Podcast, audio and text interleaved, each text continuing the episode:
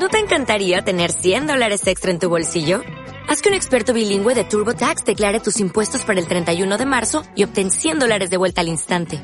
Porque no importa cuáles hayan sido tus logros del año pasado, TurboTax hace que cuenten.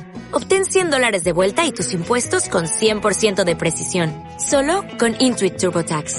Debes declarar para el 31 de marzo. Crédito solo aplicable al costo de la presentación federal con TurboTax Full Service. Oferta sujeta a cambios o cancelación en cualquier momento.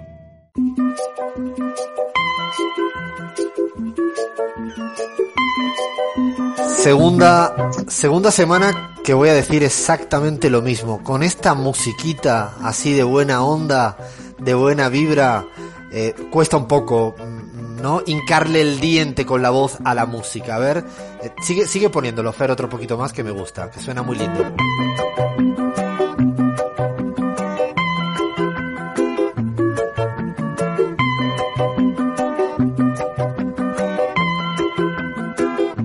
Suena lindo. Tenemos que tener aquí a Manu Chao, ¿eh? Tenemos que tener aquí a Manu Chao pronto. A ver, Lean, ¿avisamos quién tenemos la semana próxima o no? Ahora que me acabo de decir lo de Manu Chao. ¿Cómo lo ves? Podemos jugar a la adivinanza, no sé si te parece un actor eh, de múltiple múltiples orígenes eh, que participó de dos de las grandes series, eh, por lo menos en España, de los últimos tiempos, ¿no, Alfredo? Yo me parece fantástico jugar a las pistas y yo voy a dar una más, pero para provocar ya debate. Acaba de decir, lean esto, eh, sí, es un actor de la Casa de Papel. Listo, aquí, aquí paramos, ¿no? Hasta aquí llegamos. Es un actor de la Casa de Papel, semana próxima vamos a poder conversar con él, cambiamos casi del mundo de la política, de la charla que hemos tenido fantástica con Lucho y con Andrés Arauz, Lucho Arce Andrés Arauz, eh, vamos a irnos al mundo del cine que también nos divierte, nos gusta meternos en cualquier charco, ahí vamos, los de la pizarra y las de la pizarra. Antes de, de entrar a este ratito que todavía tenemos para contarles en este espacio llamado En el Espejo, que intentamos bueno, sé, conocernos un poquito más en nuestra América Latina y en el mundo, desde el lenguaje, desde, tenemos incluso preparado material desde las supersticiones, tenemos preparado material de leyendas. Hoy vamos a hablar de postres, de comidita, a mí que me encanta, soy el tonto de los postres, pero es que además me encanta, no puedo parar de comer postres y me tengo que cuidar siempre con el tema de no meterme más azúcar ni glucosa de lo que de lo que debo. Ahora lo vamos a conversar de los postres. Crismar ha preparado ahí un menú que me dan ganas, me dan ganas. Antes le pedimos que, no sé si lo tiene Cris, lo tiene Lean, eh, ¿Qué nos, nos han dicho los oyentes? ¿Qué dicen? ¿Qué cuentan? Caricias significativas. Nos llegan caricias significativas a través de nuestras redes. Por ejemplo, Gabriel de Villa, Alén de Tucumán, dice, desde que los descubrí, allá en el tiempo son mi compañía, es un equipo fabuloso y con un concepto político al cual adhiero al 100%. Muchas gracias, Gabriel. Alicia Bardaj, los escucho siempre, un programa imperdible y necesario. Lucas Rosales, excelente editorial, Alfredo, un guiñito. Los escucho desde hace más de 100 sábados, siempre acompañado de mi niño Luciano. ¿Qué hice con Alfredo? Hola, hola, hola. hola, hola, hola. A ver cómo suena, a ver cómo lo dice el chico. Bueno, le, agradecemos siempre a, nuestras y nuestros oyentes. Cuando ha dicho antes, creo que lo decía Gabriel, era la primera persona, decías el concepto, digo, el buen concepto futbolístico, pensaba yo que iba a decir. Ay, ah, político bueno, más o menos. Pero lo interesante es tener buen concepto del mundo del fútbol, que es lo que defendemos. El béisbol un día nos tienes que dar una lección aquí, Cris, ¿eh? No te vas a escapar explicándome a mí que no tengo ni idea, no sé si lean, ¿cómo te llevas tú con el béisbol? Eh, no sé si la pelota es redonda, cuadrada o alada en el, en el béisbol. ¿Tienes, eh, eh, Abraham, ¿tú sabes algo de béisbol? No, la verdad fui alguna vez a un partido en Venezuela, pero no lo entendí y la verdad es que me aburrí un poco. Cris, ¿tienes... Tengo equipo con AMLO, tengo equipo con AMLO. Tienes tarea. Es verdad, es verdad. Es verdad, es cierto, es cierto. Bueno, Cris, vamos ahora a los postrecitos de América Latina, a, ver qué tienes por ahí, qué nos ofreces, a ver si nos empieza a entrar ganitas ya de, comernos todo lo que nos vas a contar enseguida. Todo tuyo.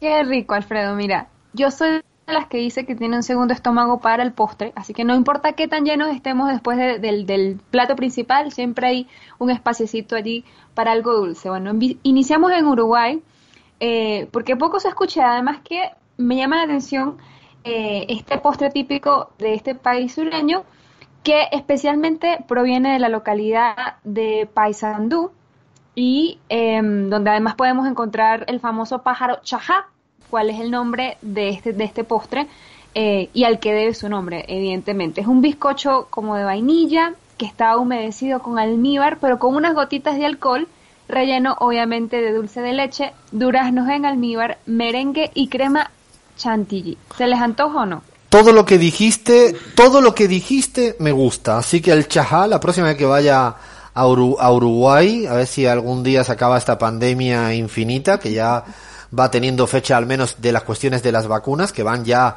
apareciendo en el horizonte. Si un día me voy allá, voy a probar, porque me gusta el toque ese, el toque de las gotitas de alcohol. No, no, no, no. Lo más interesante es lo del dulce de leche, durando de almíbar. Si le pueden más poner más que unas gotitas, no, no, no. Me gustó el postre y bueno, de Uruguay. compro también, ¿eh? Te compra, ¿no, León?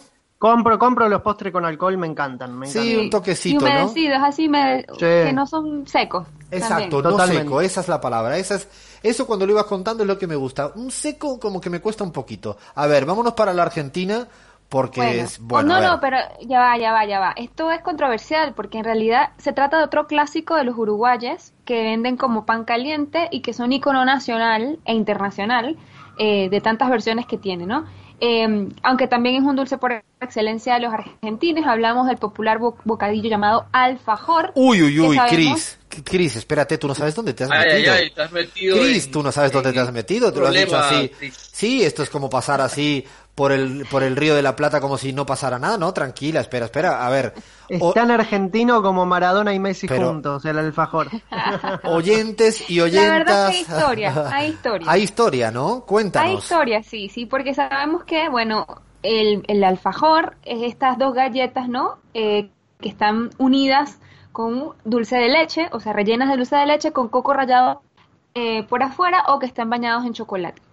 Em, sin embargo, en realidad, el origen original, valga la redundancia, es em, de la pasta con que se hace la galleta, es de origen árabe, que fue importada a América Latina por, adivinen quién, obviamente los españoletes. es mío, es mío, es mío, lo siento. Pero además, es primo, eh, o sea, en realidad, esta galleta es prima del alfajor este andaluz, que se sigue fabricando en la actualidad. Parate, parate, parate un momento, pero parate, que quiero disfrutar este momento. Argentinos, argentines y argentinas. Uruguayos, uruguayas y uruguayes. El alfajor es andaluz. Lo siento, disculpen, a partir de ahora es un argumento muy importante para mí. ah, bueno, ah, bueno, me dejaste congelado. ¿eh? Lo ha dicho Cris. Pero el alfajor con dulce de leche fue no, originalmente Ay, Cris, esa parte no tiene tan importancia. Argentina porque, bueno, no, eso no es tan importante. La dulce de leche es argentino. la galleta la viste No tiene tanta importancia la segunda parte. Lo de, lo de meter el dulce de leche en medio es lo de menos. Lo interesante es que las galletas las trajimos desde Andalucía. Muy bien, Cris. Listo, esta vez estoy feliz. Estoy feliz. Hoy sábado estoy feliz. Estoy contento. Ya a partir de aquí podemos seguir. A ver, ¿qué más tenemos? Vamos con otro, vamos con otro. De leche, ¿no? Hablando de dulce de leche, la llamada mermelada de América Latina. Eh, que lleva otros nombres en, en, diferentes países, bueno, dulce de leche en Argentina, Paraguay, Bolivia, pero por lo menos en Venezuela y en Colombia le dicen arequipe. En Chile le dicen manjar y en Perú manjar blanco. No sé cómo le dirán en Ecuador. ¿Cómo se dice en Ecuador? Manjar también, ¿no? Manjar, sí, sí. Yo recuerdo haber visto. Es delicioso. Es delicioso, es delicioso. Este me encanta, esto me encanta. Un poquito, porque si no, eh, no como que satura el dulce de leche. Para, empalaga, esa es la palabra.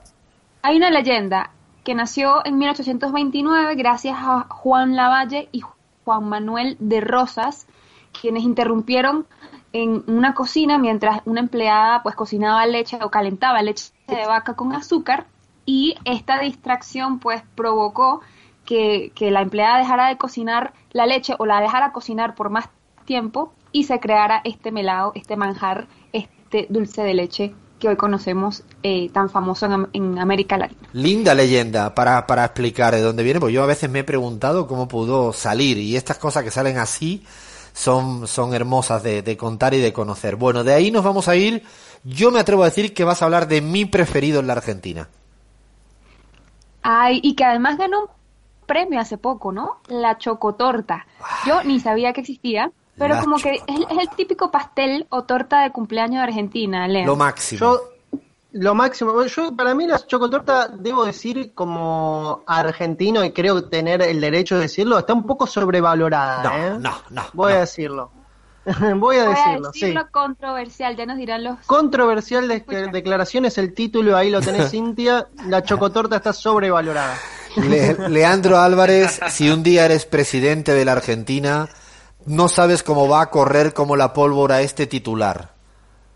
Sí, eso me va a descontar un poquito de votos, me parece. ¿eh? Sí, sí, sí, sí. Hay que ocultarlo. Yo creo que casi todos conocen, bueno, ustedes, yo me acabo de enterar de, del el origen de que tiene esta torta, eh, de los años 70, y que tenía como objetivo en realidad promocionar un queso crema, y bueno, se volvió de esa forma pues el, el, el clásico postre para celebrar los cumpleaños. Hay otro muy típico argentino que se llama postre vigilante. ¿Saben cuál es? Postre O sea, vigilante. yo lo he escuchado, lo he escuchado, pero me confundo, me confundo con ese. Sí. Yo también me confundo con la factura. Del vigilante. Ah, ¿y de qué está hecho? A ver. Queso No, no. y dulce. Está, consiste en un corte grueso de queso tipo pategrado, Ah, claro. de cabra o oveja. Ah, el membrillo, le ponen el, tienen el, un membrillito el arriba. membrillito arriba, ese El no me famoso gusta. queso dulce, sí, sí. Acá se lo conoce también como que queso dulce, queso Es- barra dulce. De hecho, en Ecuador está muy rico ese membrillo, esas cosas que hacen. Yo recuerdo Sí, en sí, Cuenca, sí, en un sí, sí, Cuenca, a ver un montón de eso. Delicioso, membrillo con el quesito al lado, o con higo también. Sí, bien rico, bien Hay una variante de este que tiene como un trozo de dulce de batata o de boniato en vez del, del membrillo. Y justamente un, yo no sé si yo ahora lo probé hace poco, hace recientemente, es un dulce de camote eh, que se prepara con azúcar, esencia de limón o de naranja, de cualquier cítrico, y un poco de agua para hacer como una pasta, un puré, ¿no? Se derrite en la boca cuando lo pruebas y eh, es un postre típico mexicano, el dulce de camote. Me ¿Lo gusta, ¿eh? Sí, me gusta mucho. Es que la verdad que en México también los dulces tienen una tradición y un carácter que a mí me apasionan los, los dulces mexicanos también. Son muy ricos. También están las palenquetas y por supuesto el pan de muerto. Sobre el pan de muerto, un clásico mexicano del Día de los Muertos, lo probé también hace poco. Orígenes que se remontan evidentemente a Mesoamérica, a los tiempos de sacrificios humanos. Se dice que cuando una princesa eh, era ofrecida a los dioses, depositaban en una olla eh, con amaranto el corazón de esta, que todavía latiendo, eh, pues era la manera de empezar el rito, ¿no? Y luego habría alguien que lo mordía en señal de agradecimiento a alguna deidad. Así que de allí viene el, bueno. el- la, la identidad del pan de muerto. A los españoles que mataban a sangre fría, ellos tan po- pobrecitos les parecía que el ritual era un poco grotesco, así que se, se decidieron Pinches gachupines, pinches gachupines. una, una elaboración pues más sencilla con eh, pues harina de trigo y se le colocaba, no sé, azúcar pintada de rojo. En fin, ahora nos vamos hasta los Andes y ay, ay, ay. Ahí empezamos con las guaguas de pan. Son originarias. Clásico. eh, ¿Qué serán las guaguas de pan? ¿Qué son Porque eso, Abraham? esto- bueno, claro, son muy consumidas sobre todo en la sierra, ¿no? Las guaguas de pan.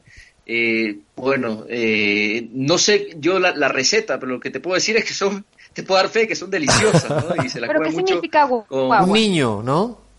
Claro, guagua es en quichua niño. Niño. Entonces le- tienen una, sí, sí, a veces inclusive las encuentras con formitas particulares, ¿no? Y se las toma con una bebida muy caliente, deliciosa, realmente, con morocho, en fin, uff, ni te cuento. Esto va subiendo de nivel, ¿eh? Esto va subiendo de nivel, ¿eh? A ver, tenemos más. Ve, ve ya, va- nos va faltando muy muchos postres y poco tiempo, así que ve relatando. En Ecuador hay otro, el helado de paila, Abraham. ¡Hala!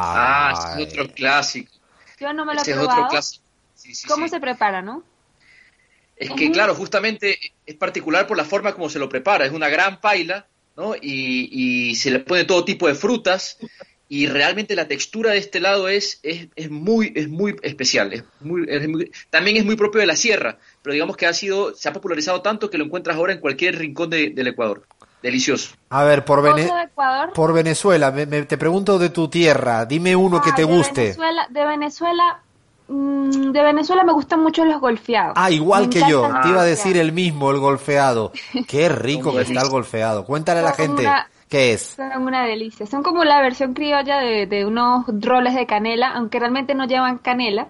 Pero la forma es parecida, ¿no? Son unos pancitos que están enrollados en forma de caracol que están rellenos de papelón rallado, es decir, está lo que se produce de la caña de azúcar, exacto, y están aromatizados con anís en especie y son decorados además, esa es la guinda de la torta, una rodaja de queso de mano que es una, una, un, un clásico venezolano. No van a conseguir ese queso en Argentina, lamentablemente, pero además estos golfeaditos son muy ricos cuando hace frío y se comen generalmente con chocolate caliente.